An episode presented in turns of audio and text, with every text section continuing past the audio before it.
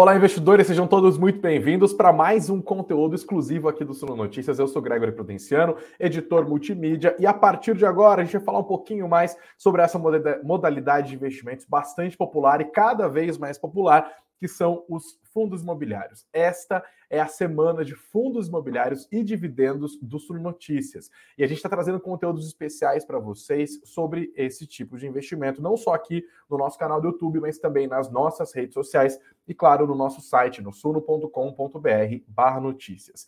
Os últimos meses, inclusive, têm sido bastante animados para investidores de fundos imobiliários quando a gente olha para os balançares da economia mundial. O cenário macroeconômico está desafiador. A gente está há meses vendo a taxa de juros no Brasil subindo. Aliás, a gente está tendo essa conversa num dia de decisão de Copom, né? O mercado espera a manutenção da Selic nos atuais 13,75%. E também nós estamos passando por um processo de deflação nas três últimas leituras do IPCA, praticamente. Esse processo pode ser interrompido agora na leitura de outubro, como o IPCA 15 já demonstrou. Mas ainda assim, esses são dois fatores macroeconômicos que acabam afetando a rentabilidade dos fundos. A gente vai entender um pouco melhor quais são os desafios é, que a situação macroeconômica traz para os fundos imobiliários e como que o cenário em si impacta a rentabilidade desses investimentos. Lembrando que você pode participar da nossa conversa colocando o seu comentário aqui, a sua pergunta, a sua provocação no nosso chat e também, claro, sentando o dedo no like, se inscrevendo no nosso canal e compartilhando o nosso conteúdo tudo. A Semana de Dividendos e Fundos Imobiliários é uma realização do Suno Notícias e uma parceria com a C Capital. Inclusive, é da C Capital que vem o nosso entrevistado de hoje. Eu trago aqui para nossa conversa o Dani. Dani, chega para cá. Boa tarde para você. Boa tarde, Greg. Tudo bem? Prazer estar aqui falando com você. Vocês. Tudo bem. É, então, eu estava treinando o seu sobrenome antes, né? Vou tentar, vamos ver se ficou bom. Dani Niskier Gampel. Da Isso, falou bem. Capital. Ó, Ficou bom, hein? Obrigado. Fiquei testando também em frente ao espelho. Dani, você é gestor. O que, que, que, você faz na, na C-Capital hoje? Hoje na Cirela eu sou na C-Capital, né? Que é uma gestora da Cirela. Eu sou sou responsável pelo fundo de crédito, sou sócio aqui, responsável por todas as originações e estruturações do nosso fundo de crédito, né? Um fundo de CRI majoritariamente, né? Falei ah, tá. da Cirela porque é importante dizer que, é uma, que a Cirela é a controladora e a sócia majoritária da nossa gestora e por isso esse nome C Capital. É o C emprestado de Cirela mesmo, né? É o C e o Y, para a galera que está ouvindo a gente pelas plataformas isso. de áudio. Dani, eu vou começar, como eu disse que ia começar, já abusando do seu didatismo. Você pode explicar para a gente como que juros subindo e deflação impactam os fundos imobiliários como um todo? E daí depois eu queria entender como que vocês têm feito a gestão dos fundos da C Capital nesse cenário.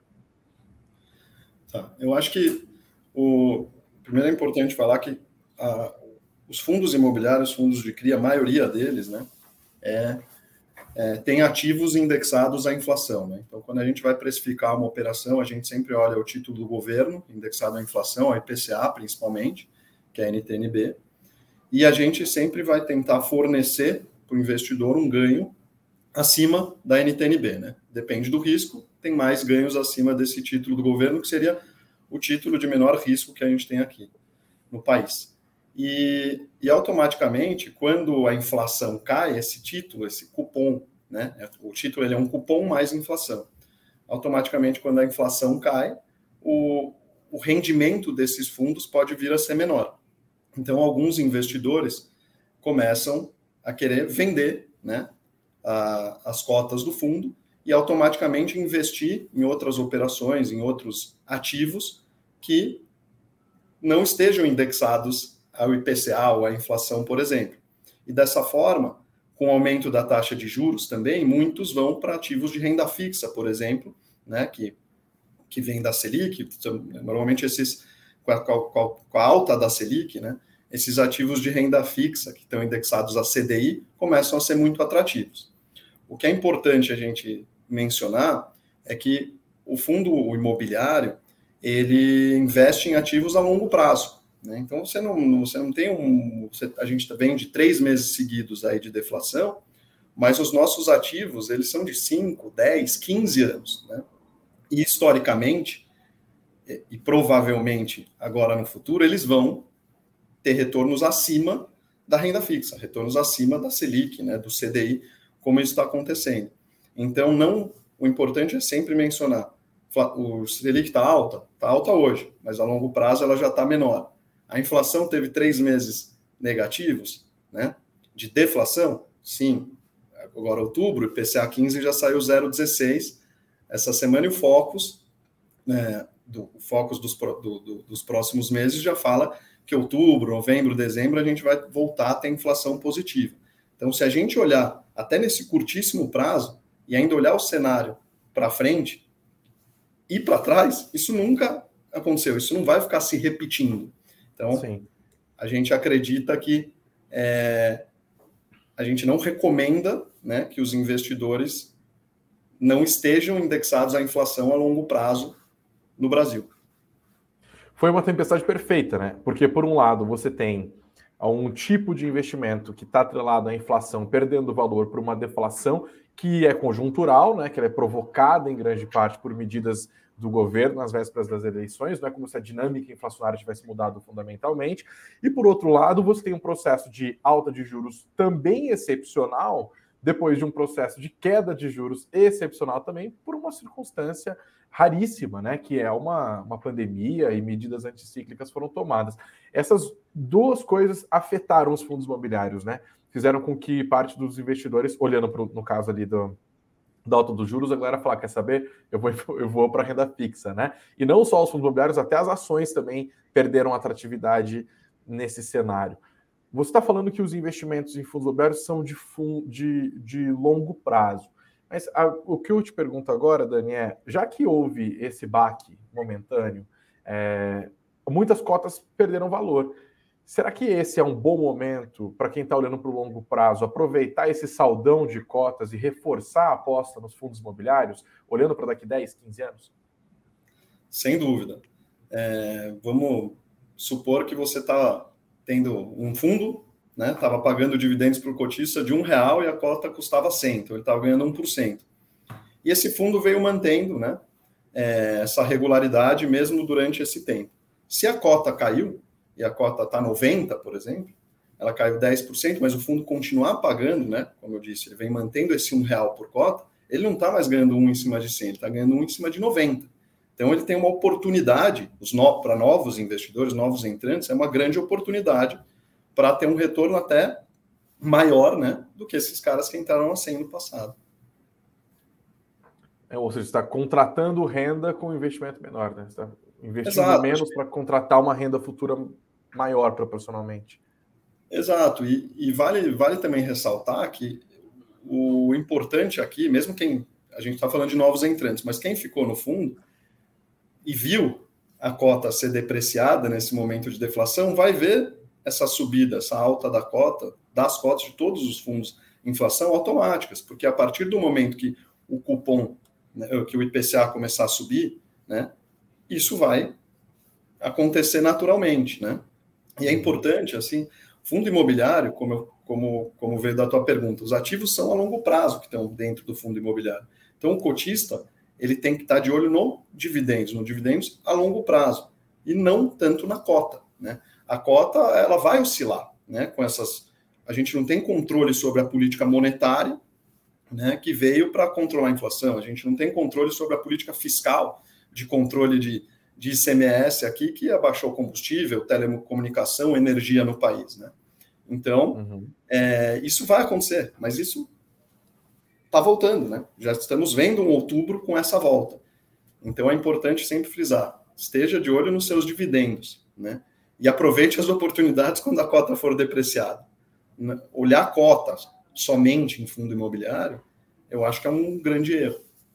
Sim, é, é difícil você imaginar um investidor de fundo imobiliário que está tradando cota, né? O cara está só, só tentando ganhar nessas pequenas variações de um produto que não é nem tão líquido assim, né?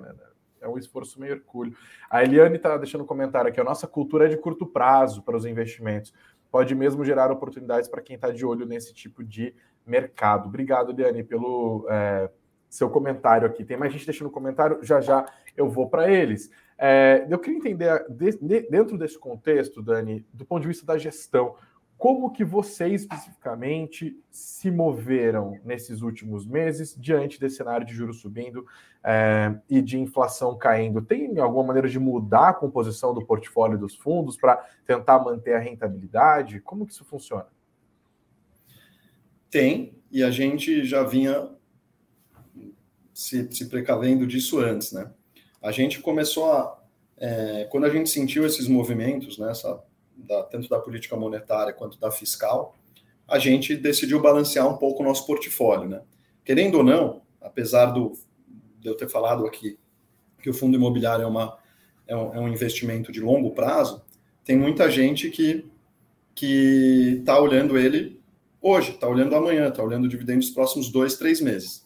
E ter todos os, os ovos né, no mesmo cesto nunca é recomendado. Todo mundo fala. E para a gente, também, né? Você está você tá investindo recurso dos teus investidores e você tem que investir com bastante parcimônia. Então a gente balanceou nosso fundo. É, nossa estratégia é estar investido na maioria, né, em ativos à inflação, mas a gente deu uma balanceada antes dessas, de, antes da gente começar a deflação, né? Então a gente começou a fechar alguns, algumas operações a CDI, porque hum. o CDI estava alto. Isso dá uma segurada no retorno do teu portfólio nesses próximos meses. Além disso, é, a gente temos pessoas aqui experientes que já viveram momentos de deflação, né? Então, apesar disso não ser comum nos últimos meses, eu a gente mesmo viu, né? Eu mesmo vi isso é, em outros é, em outras épocas, então a gente tem como fazer algumas proteções, e aí é negocial junto com os tomadores dessas dívidas, né? São CRIs que a gente investe dentro do fundo imobiliário, normalmente são incorporadores que estão do outro lado, né? E você tem que negociar com eles a não variação pela inflação deles do IPCA negativo. Então, fazendo isso, pelo menos você não deprecia também os seus ativos, né? Você tem uhum. uma, uma e os seus rendimentos, dependendo do regime do fundo, né, se for um regime contábil. Então, protegendo esses, esses, esses CRIs, né, esses investimentos da deflação, você vai de zero para cima. Então, a maioria dos nossos CRIs hoje né, é, estão protegidos da deflação, eu diria. A maioria em PCA, tem alguns em CDI, e obviamente uhum. eles estão protegidos por si só. Então, esses então, uma, uma das questões, essa de negociar os CRIs com os incorporadores dessa forma, a gente já veio fazendo muito antes da gente ter é, qualquer barulho de deflação por aqui. E o do CDI já Porque era. Porque vocês estavam vendo o processo de aula, só para entender. Eu estou imaginando, vocês estão lá numa reunião, eles estão falando, ó, esses juros vão continuar a subir. Porque não dava para dizer que a deflação ia chegar. O que dava para dizer é que os juros iam subir justamente para ter em algum momento tentar controlar a inflação. Então alguém bateu ali na mesa e falou: ó, quer saber? Vamos dar uma negociada com a galera para ver se a gente consegue indexar essa dívida, esses CRIs, no caso, a Selic e não ao IPCA. É mais ou menos isso que rolou?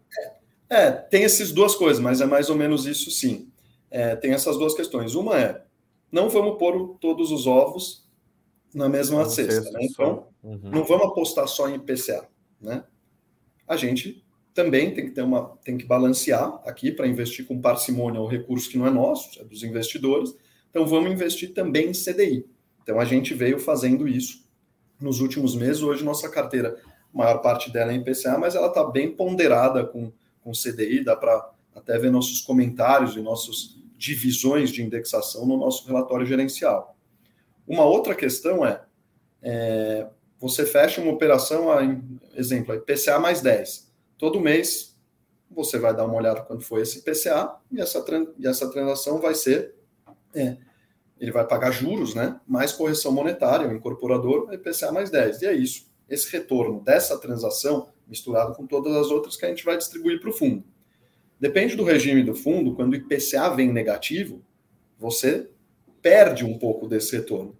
No nosso caso, além do nosso regime do fundo ser um regime caixa, a gente também colocou nos nossos CRIs que o IPCA negativo não iria corrigir nossas dívidas. Então, ele é só corrigido quando ele vem maior que zero. E isso faz a gente, não em todas as dívidas, mas como eu disse, em grande parte delas, e assim a gente consegue proteger os nossos, os nossos cotistas do retorno desses investimentos em inflação. Como que é isso? É por meio do contrato? Você define isso numa cláusula? Ah, só se for maior do que zero, menos que isso, não vai corrigir para baixo. Depois de muita negociação no contrato. Imagino. É isso que eu, eu, me despertou a curiosidade de entender. Claro, vocês estão dentro da Cirela, né? Então, vocês, vocês estão olhando para esse mercado de dentro, não é como uma gestora tradicional que está construindo know-how. É, então, tem essa linha de conversa com os caras, né? Com as incorporadoras ali. É muito. Haja cafezinho, né, Dani? É, é isso mesmo. Mas eu acho que assim, a gente já tinha vivido isso em outros momentos, então a gente estruturou muitos CRIs assim aqui. E eu acho que muitos incorporadores, quando eles vendem os imóveis, né, eles vendem a um cupom, a uma taxa de juros para os uhum. mutuários, né, para os compradores. Eles vendem os, os imóveis a esse cupom mais inflação. E muitos desses contratos de compra e venda dizem que a inflação só é corrigida maior que zero, seja IPCA, seja IGPM. Então, os próprios incorporadores já têm um mecanismo desse, não todos, mas muitos deles, eu, eu diria que a maioria faz, é, coloca essa cláusula no contrato para os compradores, então automaticamente a gente também tem colocado com alguns incorporadores. Faz sentido, né? Se eles estão protegidos, faz sentido que quem está dando crédito para aquela operação acontecer também se proteja. Isso tem uma, uma justificativa é, econômica, né? macroeconômica, vamos dizer, porque um imóvel é difícil um imóvel perder valor. Né? né? Todo mundo fala isso, e é verdade, é difícil o imóvel abaixar preço, perder valor é muito complicado. Então, por que, que a gente vai corrigir ele para baixo com uma, com uma medida de inflação Será que faz sentido? Talvez faça sentido se aquele imóvel não tiver liquidez, você precisar baixar o preço para vender, ele está numa região é, que está muito depreciada por, algum, por alguma questão, mas pelo dado da inflação ser negativo, acho que não. Então, por isso que a gente vem aplicando isso aqui nos, nos fechamentos das nossas transações. Interessante. Bom, bom, saber dessas negociações aqui. Olha como a gente está aprendendo. Para você que está junto com a gente, não se esqueça, claro, de sentar o dedo no like e de deixar os comentários. Como, por exemplo, o Marcos. Ele está falando aqui, ótima análise, Dani. Venho montando posição e aproveitando essas baixas né, das cotas que a gente estava falando agora há pouco, né, pela situação macroeconômica. E o Marcos está aproveitando para apostar mais e mais em fundos imobiliários. Ele disse que quando a taxa Selic é, baixar, estarei bem posicionado em fundos imobiliários. Obrigado, Marcos, pela sua participação aqui, o Dani aprovou seus comentários, né? É, queria também trazer o comentário do Renan Rodrigues. Ele está mandando uma pergunta para você, Dani. Ele pontua: muito se falou sobre o ciclo do tijolo, quando eles estavam muito descontados. Você entende que agora é um bom momento para o ciclo de fundos de papel por conta do efeito manada? Concordo. Eu acho que na pandemia os fundos de tijolo caíram bastante, todo mundo viu. E eu mesmo na física fiz algumas apostas em alguns fundos de tijolo, porque vale, né, eles estavam depreciados e depois, quando, apesar da dinâmica do fundo, o fundo de papel ser diferente, quando você olhava o portfólio dos fundos de tijolo, eles valiam muito mais do que estava refletindo o preço de mercado dele, né? E acho que os fundos de papel funcionam de uma forma parecida nesse sentido, apesar de ser uma dívida que você tem contra um incorporador, pelo menos no nosso caso, a maioria dos nossos CRIs, ou todos, né, são contra incorporadoras.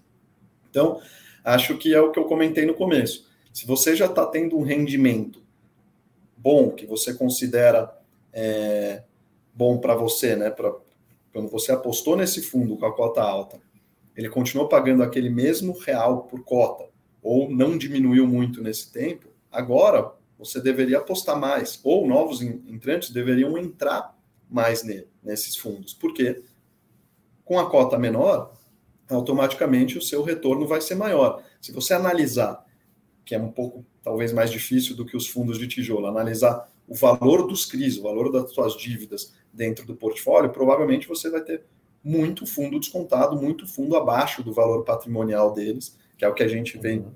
vem assistindo hoje na, na, nos fundos abertos, então, isso gera uma grande oportunidade, né?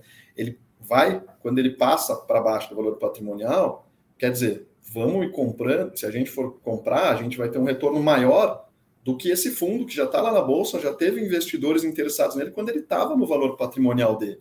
Então, isso faz muito sentido.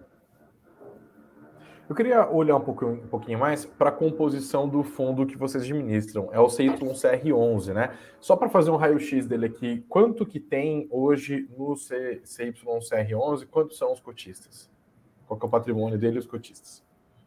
Hoje a gente tem mais de 2 mil cotistas no fundo e cerca de 2.300 cotistas, número de setembro, assim, de final de setembro. E a gente tem o, como valor patrimonial, a gente tem entre uns 156 milhões beirando por ali, né? Valor patrimonial. O valor da nossa cota, ele fechou a 141, 142, se não me engano, em setembro, o valor de mercado, né? Na bolsa. Uhum. Só que ele vem subindo, né?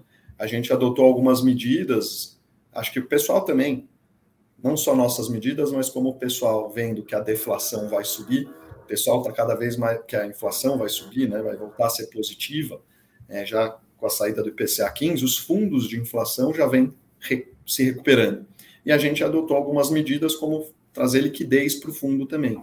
Isso faz com que nossa cota venha subindo. Então, hoje, é, fechamento de ontem, vamos supor, é, comparado a setembro, que a gente estava em 142 milhões, mais ou menos, a gente deve já estar uns 146, 147 milhões de valor de mercado. Né? Então, vem subindo, vamos ver como a gente fecha o mês de outubro, mas acho que essas medidas de, de liquidez, onde a gente trouxe a cota para a base 10, e a inflação voltando a ser positiva, automaticamente a gente vai. Deve favorecer a alta das cotas.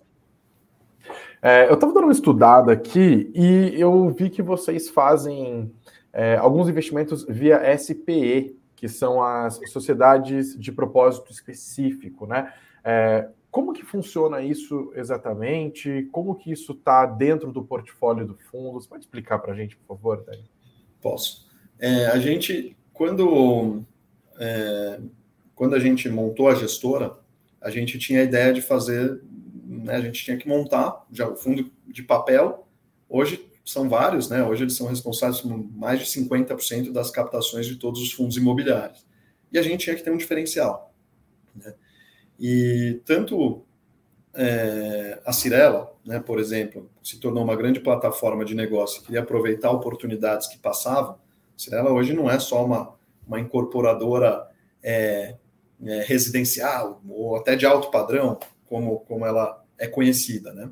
Hoje ela se tornou uma plataforma e a gente queria, né, a Cirela tinha o, desejo, o conselho da Cirela tinha o desejo de aproveitar operações que passavam por aqui, né, como co-incorporações, ou seja, muitas vezes procuravam a Cirela para incorporar é, junto com, com ela, e a Cirela poderia não ter interesse, ou eram incorporadores menores, às vezes falta de tempo, enfim. Só que surgiu um nicho né, de mercado, surgiu uma oportunidade de montar algo para fazer, é, para conseguir alocar nessas operações, seja via dívida ou via equity, que, é o, que são as SPS que eu vou falar aqui. Via equity, é, no fundo, é você colocar recurso, né? Você entrar como sócio com alguns incorporadores que vão fazer a gestão. Eles também vão ser sócios do projeto, vão desenvolver, vão fazer a gestão e a gente pode é, é, entrar como sócio e acompanhar o projeto. Né? O, então a gente traz o know-how da Cirela, um dos nossos sócios, o Guga, vem da Cirela, trabalhou 15 anos em novos negócios na Cirela, tem bastante know-how para olhar isso. E é, esse acaba sendo um diferencial do fundo. Né? Os, quando a gente foi montar, voltando no que eu comecei a responder aqui, a gente tinha a ideia de aproveitar essas oportunidades, esse era um diferencial, e a segunda é estar tá muito próximo aos incorporadores, graças ao networking dos executivos, ao meu e da turma que tem aqui, para a gente originar diretamente operações, seja de dívida com eles ou seja de equity. E nessas operações de equity em SPE, a gente vai ter um diferencial de trazer um pouco mais de retorno para os investidores, porque uma operação de, de equity você tem taxas muito maiores, né? Pensa que esses, as nossas operações de dívida, os nossos CRIs, os incorporadores estão estão tomando esse recurso para construir uma obra, por exemplo, mas depois ele ainda vai ter o lucro dele. Né? Então, o lucro dele tem que ter taxas, né? tem que ser muito maior uma taxa bem maior que a dívida para fazer sentido ele fazer o projeto. Né? Então, é, quando a gente investe o nosso recurso nisso, a gente está correndo o risco desse projeto, mas com know-how de pessoas que têm uma bagagem é, re relevante e também trazendo rendimento dessas operações para dentro do fundo. O que a gente tem que só tomar muito cuidado é que a gente faz isso em 15, 20% do fundo, porque o retorno dessas operações demoram 4, 5 anos, às vezes 6. Então você tem que uhum. fazer esses investimentos, não pode consumir muito da, do, do, do teu patrimônio, porque o teu patrimônio tem que estar tá pagando dividendos para os cotistas todo mês. E, esses, e esse recurso para a gente pagar dividendo para os cotistas vem das operações de CRI, das operações de dívida. Né? Então hoje a gente já tem, a gente vem mantendo uns dividendo, um dividendo de, nos últimos três meses pagamos um real por cota, e, e fechamos o trimestre dessa forma, mesmo com investimento em operações de equity, em SPS, né? A gente vira sócio da desse, daquele empreendimento. A gente tem dois empreendimentos aqui que vão ser entregues onde a gente investiu. Então a gente tem uma parte relevante da, das SPS e a gente vai ter o retorno desses dois investimentos no início do ano que vem. Então hoje a gente tem um, um retorno que a gente não distribuiu nada para os investidores ainda desses dois investimentos, dessas duas SPS que a gente virou sócio.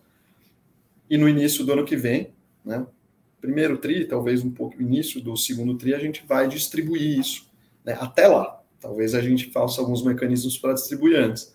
Então, isso deve ser um, ter uma, um retorno a mais para o investidor, ou seja, a gente considera isso um diferencial do fundo. Tem poucos fundos, é, deve dar para contar numa mão, é, que, que tem investimentos tanto em CRI quanto em desenvolvimento dentro do mesmo veículo. Deixa eu ver se eu fui um bom aluno aqui, tá? Por favor, me corrija, esse didatismo claro. é importante. Tem a, a, incorporadora XYZ, eles têm um. Com, compraram, sei lá, um prédio baixo aqui. Inclusive, peço desculpas para quem está ouvindo a gente, porque algum momento vocês vão ouvir uma batida, uma coisa que eu estou em meio a Perdizes, que é um bairro que virou um enorme canteiro de obras, inclusive graças à Cirela. Tem um monte de prédio da Cirela subindo aqui. Aí uma incorporadora vai lá, comprou um prédio baixo, um conjunto de casas, demoliu, falou: ó, dá para fazer um empreendimento aqui, um prédio de alto padrão e tal, tantas lajes. É, só que eu não tenho a grana inteira para bancar isso tudo. Aí vou ligar lá para o meu amigo Dani. É assim que funciona. Vocês fazem uma espécie de parceria com outras empresas para botar de pé um empreendimento só. E aí vocês se tornam sócios por meio do crédito que vocês emprestam, ou vocês também se tornam sócios daqueles imóveis e emprestam dinheiro para os outros sócios daquela parceria específica? É, norma, normalmente funciona dessa forma, né? Ou a gente vai com, conversa com os incorporadores, ou eles vêm é, atrás da gente, como você mencionou, e tem vários estágios, né? Pode ser que ele começou comprou um terreno, ainda não aprovou o projeto, pode ser que ele já aprovou, pode ser que ele vai comprar aquele terreno e ele construiu uma empresa, montou uma SPE, que é uma empresa só para aquele empreendimento, e a gente entra com capital, comprando o capital ou montando essa SPE, essa empresa junto com ele. Então nós viramos sócios, nós viramos donos daquela, daquele empreendimento, dividindo as obri... só que dividindo algumas obrigações com eles. Então, a obrigação financeira a gente pode dividir. Agora, ali dentro, a gente vai ter muito, a gente vai ser muito um sócio capitalista, né? Nós somos um fundo imobiliário, eles que vão ter a obrigação de desenvolver, de incorporar, de vender as unidades. Mas a gente funciona como um investidor, um sócio da, daquela empresa, vamos que ela tem uma, um objeto é, bem definido, que é incorporar um empreendimento e vender as unidades. Entendi. E como tem mais risco associado, o valor do empréstimo, né, os juros que correm sobre esse empréstimo, é maior. Essa grana vai para o fundo e, se, e é revertido em dividendos para os cotistas. Exatamente, é, é isso. É, normalmente essas operações é, têm um retorno maior né, do, que, do que operações de dívida e dado que você tem que desenvolver, tem que vender, muitas vezes você tem um risco maior que uma operação de dívida. Né? Mas Sim. muitas vezes, depende da. Os dois projetos que a gente fez, a gente pegou num estágio, né? A gente fechou essas operações num estágio onde eles já estavam super bem vendidos, onde já tá, tinham financiamentos fechados com dois dos três maiores bancos privados aqui do país. Então, Eles já iam desenvolver a obra, tinham recursos para isso, tinham vendas, e a gente entrou como sócio no SSPE, antecipou uma parte do lucro do sócio, do incorporador que estava lá, e tem um pedaço da SPE junto com ele. Né? Sim. Não, e faz todo sentido, né? Porque vocês são uma empresa especializada nisso. É isso que você falou do know-how. Vocês conhecem todos os processos. Não é simplesmente uma aposta no escuro, né? Vocês conhecem o incorporador, conhecem a região, a avaliação é feita dentro de critérios técnicos também, óbvio. Exato. A gente vendo, né, o nosso, a gente traz esse know-how da, da Cirela para dentro da gestora, né? Temos executivo, sócio de novos negócios, que passou por muito tempo por novos negócios da Cirela aqui na gestora, que é o Google, como comentei, e meu background é inteiro imobiliário, estou há mais de 15 anos no mercado, em contato com essas incorporadoras é, para a gente originar essas operações de dívida ou de equity. Então a gente é, se julga é, com certa bagagem, certo know-how, mas a gente é bem, bem, bem seletivo, assim, em praças, que, é, que a gente conhece, muitos lugares a gente não conhece, até em regiões, com, depende do incorporador, a gente é bem chato na análise, eu vou dizer, vamos dizer. Eu queria olhar um pouquinho para o histórico do fundo agora, já caminhando para o fim da nossa conversa. Dani, você falou, né, Ampassa, aqui sobre o desmembramento das cotas para aumentar a liquidez. Eu queria entender por que, que essa estratégia é importante, o que, que ela traz de benefício para o fundo de vocês. Eu também queria saber como que está hoje o nível de pagamento dos dividendos e qual que é o prognóstico para os próximos meses. Sobre, sobre a cota, a gente viu alguns fundos fazendo isso e a gente veio acompanhando que isso gerou maior liquidez, né?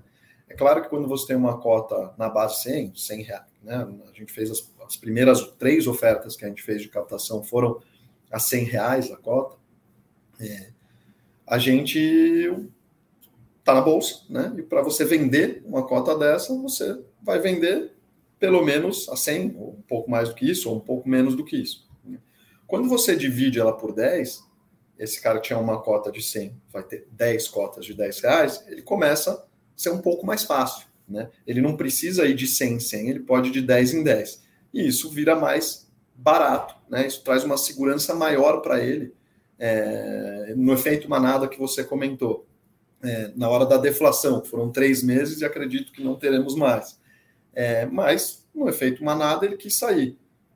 Alguns pode ser que sairiam por 100, alguns pode ser que só sairiam por 10 reais. E nisso, você também traz mais cotistas. Você traz um, um, pode trazer pessoas novas que podem entrar de 10 em 10 e não de 100 em 100. E a gente já acompanhou uma, uma, uma, a gente começou agora em outubro, né? A gente fez uma assembleia, consultou os cotistas, todos, né, a maior parte deles aprovou, ou a maior parte deles que votou aprovou. Então, é, a gente dividiu essa, essa, as cotas, né, trouxe para a base 10 agora no mês de outubro, e a gente já vem acompanhando, como a gente viu nesses outros fundos que fizeram, esse movimento de liquidez aumentar. Então, isso traz uma segurança para, se um dia acontecer alguma outra deflação, acontecer alguma coisa, o investidor ele se sinta mais confiante que ele pode, não precisa vender agora, nossa, aquele desespero. O aumento da liquidez tende a diminuir a volatilidade, é isso? Tende, você trazendo mais liquidez também acaba automaticamente diminuindo a volatilidade, né? Quando você tem mais uhum. segurança, você se torna menos volátil, né? E a tua outra pergunta foi sobre os dividendos. Era sobre né? os, exato, como que estão os rendimentos do fundo. Exato. A gente, nos últimos desde que a gente foi para a Bolsa em novembro, né, a gente estava terminando nossa segunda captação, a gente pagou anualizado é mais de 15% ao ano né, para os nossos cotistas.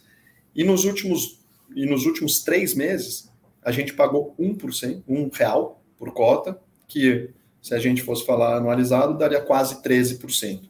Então, ainda, mesmo com deflação, a gente não teve uma oscilação muito grande por mecanismos que a gente adotou, como a gente comentou aqui, seja investir em ativos a CDI, seja proteger nossos CRIs contra a deflação, como a gente foi criando uma gordura. Por exemplo, a gente vem trazendo isso no relatório gerencial explicitamente, onde a gente tem gordura para distribuir para os cotistas, principalmente do, dos investimentos em duas SPS que a gente fez, que a gente ainda não distribuiu um real para eles desses investimentos. Que já tem, dado que já tem financiamento, já tem venda e tudo, a gente tem um retorno, né? ali, né? A gente vai ter um retorno que já está ali acumulado, que vai nos sustentar para manter ou aumentar, né? Esses, esse retorno. Então, assim, não, não acho que a gente venha até uma queda é, nesses dividendos é, desses últimos três meses e acredito que a gente deve, é, com a pagando esses, esse retorno dessas, desses investimentos de equity, vamos falar assim, que são essas espécies, e também com a volta da inflação, a gente deve aumentar. É bom ressaltar que né, a inflação, quando ela entra, ela só bate um ou dois meses depois, às vezes três meses depois, nos seus investimentos. Né? Ela demora um pouquinho. Então, essa inflação de outubro bate em novembro, dezembro. Então, provavelmente a gente vai vir, se a gente, a gente vai manter em linha, né? Com esses dividendos que a gente veio fazendo nos últimos três meses. Mas, a partir do momento que a gente for antecipando o retorno dessas espécies, a gente deve trazer isso para cima. Com a inflação, que vai começar a ser positiva e deve bater nos nossos CRIs em dezembro, janeiro, isso deve aumentar mais ainda. Né? Então, nossas expectativas são daqui para cima. Boa, a gente vai acompanhar, vai cobrar e vai noticiar, pode deixar. A gente conversou hoje aqui com o Dani Niskier Gampel, ele é da C Capital, que está apoiando a nossa semana de dividendos e fundos imobiliários aqui do Sul Notícias. Sexta-feira a gente volta a conversar, tá? Mas a gente vai falar com o Gustavo. Gustavo é gente boa, Dani? Fala bem dele? O Guga? Ah, vocês é. podem dar a opinião de vocês na sexta-feira. Polêmica, então. Não, mas eu citei. Ele fala de você. eu citei ele aqui duas, três vezes, né? Vocês ouviram quando eu falei do Guga, o Gustavo que vem aqui falar na sexta, que, como eu comentei, o cara que passou aqui por novos negócios na Cirela e um dos diferenciais do nosso fundo, ficou 15 anos aqui em novos negócios, é, e um dos diferenciais do nosso fundo é trazer para os investidores esse retorno dessas operações de equity. E o Google é um cara que tem muita parcimônia, muita capacidade para olhar esses nossos investimentos, que hoje temos dois dentro do. Nós temos 15 operações dentro do fundo e duas são essas operações de equity. Sim, eu vou perguntar bastante sobre, sobre isso para ele. O assunto de sexta-feira, inclusive, são os riscos nos fundos imobiliários e esse, essa modalidade que vocês têm é muito interessante, a gente vai entender um pouquinho melhor. Dani, obrigado, viu, pela sua presença aqui. Bem-vindo ao Suno Notícias, portas sempre abertas para você. Boa tarde. Obrigado, Greg. Obrigado a todos por acompanharem.